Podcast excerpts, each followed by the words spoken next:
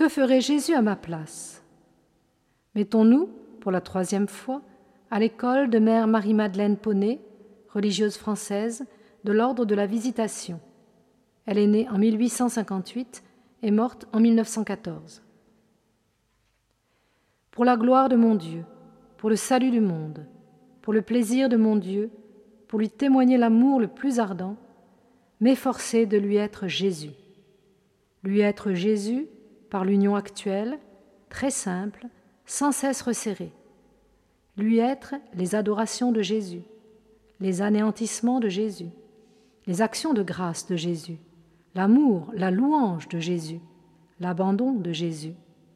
Lui être la prière de Jésus, la préparation de Jésus, les vertus de Jésus, les réparations de Jésus, la contrition de Jésus, le sacrifice de Jésus. Lui être les repas de Jésus, le repos, le travail, le silence, les souffrances de Jésus.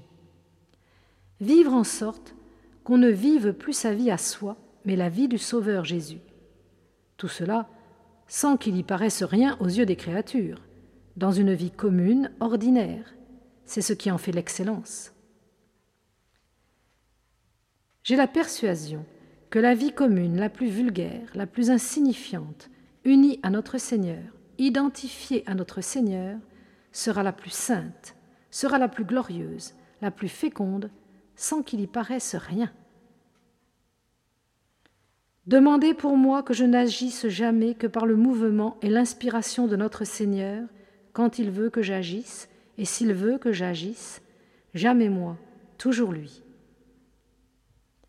Rien de pressé que de m'unir, rien d'important de m'unir intimement, fortement à notre Seigneur avant chaque action.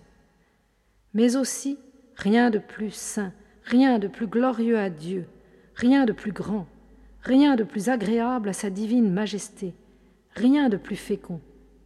On verra au ciel ce que le pauvre néant est devenu par l'union ininterrompue à son tout, caché aux yeux des créatures. Ô mon Dieu, je veux être tellement uni à vous que ma conduite puisse toujours dire Ce n'est pas moi, mais celui qui m'a envoyé.